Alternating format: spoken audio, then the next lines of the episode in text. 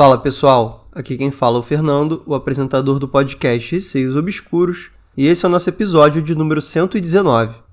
Você aí que está viciado e já ouviu todos os episódios do podcast, você pode acessar o site apoia.se barra Receios Obscuros Podcast, e lá você vai poder se tornar um assinante do podcast por apenas 10 reais mensais e ter acesso a um episódio extra por semana. Nesse momento já temos oito episódios disponíveis para vocês ouvirem, então se vocês quiserem ajudar o podcast e também ouvirem um conteúdo extra, acessem lá que está valendo muito a pena, tá bom?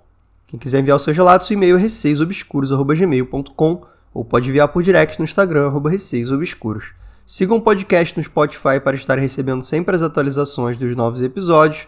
Inclusive, deem 5 estrelas para o podcast no Spotify, isso ajuda bastante. E entrem no grupo do Telegram, é só digitar na busca Receios Obscuros. E agora vamos para o episódio. História 1. Foram dois relatos, enviados pelo Rodrigo por direct no Instagram. Olá, Fernando. Aqui vai os meus relatos. Fico com medo de falar, pois vivo na mesma casa até hoje. Me chamo Rodrigo, sou de Sorocaba, e o título fica a seu critério. Relato 1. Batida na janela. Eu moro na mesma casa desde os meus 10 anos. Hoje, com 33, Sou casado e vivo na mesma casa, pois meus pais e minhas irmãs se mudaram daqui e eu fiquei com a casa dos meus pais até que eu consiga providenciar a minha. Minha casa já teve alguns momentos meio perturbadores, pois estamos falando de um sobrado com escada de ferro do tipo caracol. Na minha infância, eu e minhas irmãs escutávamos não somente passos, como alguém pulando com todo o ódio de propósito na escada, meio que para atormentar mesmo, isso de madrugada. Fato curioso é que meus pais dizem nunca ter escutado. Porém, certa vez, a minha mãe estava no quarto das minhas irmãs, já tarde da noite, e elas estavam conversando, coisa comum. De repente, a minha mãe escutou alguém batendo na janela, tipo quando alguém bate em alguma porta para chamar o dono de casa. Mas isso era impossível, pois a janela do quarto delas era uma área de luz, onde seria impossível alguém ou algum bicho entrar, pois na casa, além de ser muito alto, essa área de luz era cercada por grades. A minha mãe abriu a janela e, como se esperava, não havia ninguém. Relato 2 O pesadelo real. Certa noite eu estava dormindo no meu quarto quando acordei no meio da madrugada. Olhei para a parede que ficava paralela à minha cama e avistei uma luzinha vermelha, como daqueles lasers antigos que nós crianças dos anos 90 brincávamos. Era uma luz vermelha e pequena, um pontinho, mirando para o relógio da parede, marcando três horas em ponto. De repente, senti algo puxando o meu cobertor pelos pés Logo, comecei a sentir ser puxado pelos pés para fora da cama e por fim, ufa, eu acordei. Era só um pesadelo. Eis que eu olho para o relógio, dessa vez acordado, e são três horas da manhã em ponto. Não preciso dizer que liguei a luz, a TV e passei o resto daquela noite em claro. E é isso. Esses são os meus relatos. Em breve contarei o que aconteceu com um amigo meu. Desculpe os meus erros de português e parabéns pelo podcast, pois estou maratonando pela segunda vez e gosto muito da sua narrativa. Sou muito medroso, nem sequer assisto terror, mas você conta tudo de uma maneira agradável e leve, aliado a um jingle de abertura viciante que faz a gente escutar de maneira tranquila, sem que o medo tome conta. Que venham muitos e muitos mais episódios. Abraço. Rodrigo, muito obrigado aí pelos seus dois relatos enviados. Um grande abraço para você. Fico feliz que você esteja ouvindo pela segunda vez, inclusive, o podcast, né? Já é bastante coisa. E comentando aí sobre o relato 1 da batida na janela, a princípio o que você ouviu ali quando criança na escada parecia ser algo mais assim, que só as crianças ouviam, né? Que essa coisa de madrugada alguém ficar pulando com ódio ali propositalmente na escada. Claro que de repente o quarto dos seus pais poderia ser mais longe e aí eles não ouviam esses pulos aí na escada, né? Que vocês ouviam com força. Mas aí sua mãe, quando estava um dia lá no quarto da sua irmã, escutou alguém batendo na janela, né? De uma área em que era impossível acessar, porque tinha grades, enfim, era uma área ali que não dava. Bem sinistro. Já o relato 2 foi uma coisa assim que talvez possa ser uma coincidência muito grande, mas ao mesmo tempo muito estranha, porque o sonho que você teve era aquela luz do laser, né, vermelha, apontando ali para três da manhã e alguém puxando seus pés e você saindo da cama, aquela coisa horrível, até que você acorda, beleza, ufa, e aí quando você olha o relógio, três em ponto. Pode ter sido uma coincidência grande? Pode. Mas pode ter sido também indício de que tinha alguma coisa sobrenatural aí te afetando no seu sonho, querendo te perturbar ali, né? Querendo te deixar mal. E agora vamos para a história 2, virando aqui enviado pela Giovana por direct no Instagram. Olá, Fernando. Meu nome é Giovana, encontrei o podcast há pouco tempo e já estou adorando. Queria contar uma história que aconteceu comigo bem breve, porém foi a que mais me assustou até hoje. Foi uns bons anos atrás. Eu e meu ex estávamos indo passar o final de semana em uma chácara da tia dele.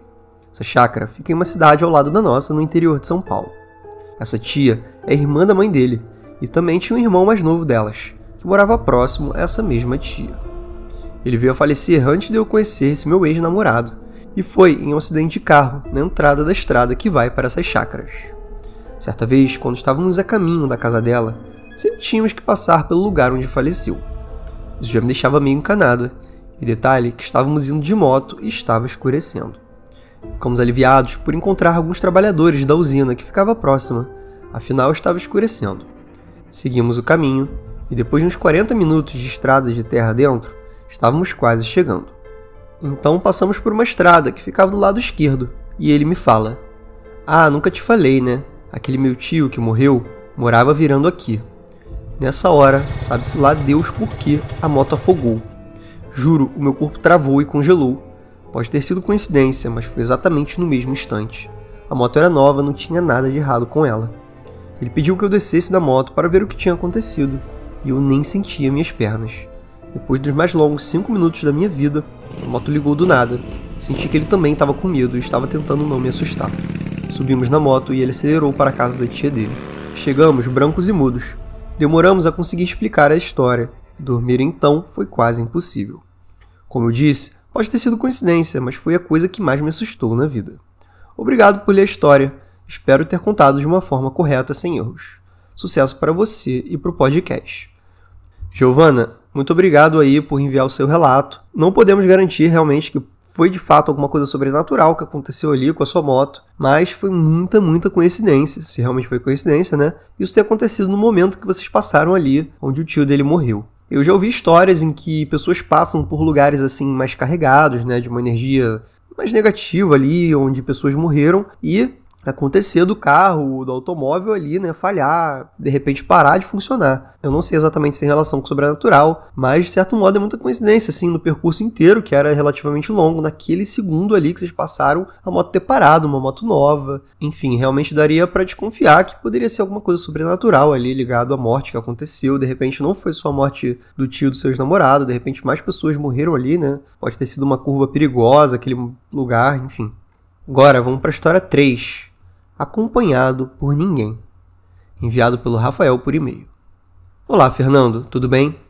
Depois de um tempo, estou passando para contar uma situação estranha que aconteceu comigo em meados de junho desse ano. Trabalho no Instituto Federal e, eventualmente, faço amizade com alguns alunos. Uma certa tarde, estava voltando para casa e, assim que saí para pegar o caminho de casa, vi um amigo meu, aluno do Instituto, caminhando na mesma estrada em sentido oposto, em direção ao campus. Pela farda que estava usando, a farda de uma empresa local, deduzi que ele estava largando do estádio e indo assistir aula, pois era essa a sua rotina diária. Diminuí a velocidade do carro, pois instintivamente pensei em parar para falar com ele. Mas vi que ele estava acompanhado de uma senhora bem idosa e deduzi que ele estava acompanhando por algum motivo. Talvez alguém de sua família que queria conhecer o local onde estudava, alguém do seu trabalho ou apenas ajudando-a no percurso, visto que essa estrada tem um movimento intenso de veículos. Apenas olhei e segui o meu caminho para casa. Alguns dias depois eu encontrei e comentei que o tinha visto dias antes acompanhado da tal senhora, qual não foi a minha surpresa quando ele disse que nunca fez esse percurso acompanhado de ninguém, muito menos de uma mulher idosa, pois sempre largava do estágio e ia caminhando sozinho direto para o instituto. Cheguei a perguntar outras vezes, meses depois, e ele sempre reforçou a mesma coisa. Poderia pensar que talvez fosse um espírito de algum parente, porém, segundo ele me contou, o único familiar idoso que ele conheceu e já faleceu foi seu avô materno, o que não necessariamente exclui essa possibilidade, caso realmente tenha sido algo sobrenatural. Não sei quem era aquela pessoa, mas garanto que, ao menos naquele dia, sozinho ele não estava. O dia estava claro e vi essa senhora tão nitidamente quanto vi.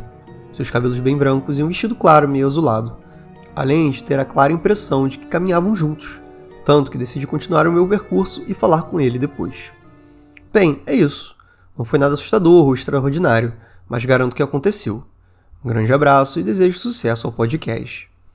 Rafael, muito obrigado pelo seu relato. Você já vinha me enviado alguns relatos antes, né? Então fica aí meu agradecimento. E comentando aí sobre a história que você me contou, com certeza assustador, né? Você viu alguém ali andando do lado, sendo que de fato não tinha ninguém Depois você perguntou com ele, ele confirmou que realmente não havia ninguém. Você jurava que tinha uma senhora ali, né, do lado dele, tanto que você viu ela nitidamente. Mas não era nenhum espírito, nem mesmo da família dele, né? Talvez fosse realmente uma mulher ali que morreu por ali. Viu alguém andando e acompanhou a pessoa. Nada demais também, né? Não foi algo super assustador, né? Até mesmo pro seu amigo, porque ele nem viu essa tal senhora, né? Ele jurava que estava andando sozinho. Mas você, que de repente tem aí uma mediunidade, viu ali claramente aquela senhora andando do lado. Sabe-se lá o que esse espírito queria com ele, né? Mas no fim deu tudo certo. E de repente vale a pena você e ele irem andando esse percurso aí um dia e vai que vocês barram aí a senhora de novo, né? Ou não, melhor ficar quieto e não chegar nem perto. Galera, esse foi o episódio de hoje. Espero que tenham gostado. Para quem ainda tá com vontade aí de ouvir mais episódios, lembrem-se que tem oito episódios extras esperando vocês lá no Apoia-se. Por uma contribuição mensal de 10 reais por mês, vocês podem estar tendo acesso a todos esses episódios e toda semana eu também estou lançando um a mais. Então são dois episódios por semana aqui do Spotify e outro lá no Apoia-se. Vale muito a pena, deem uma chance aí e olhem a proposta no Apoia-se. Quem quiser enviar seus relatos, e-mail receiosobscuros.gmail.com ou pode enviar por direct no Instagram, receiosobscuros. Um beijo a todos e até o próximo episódio.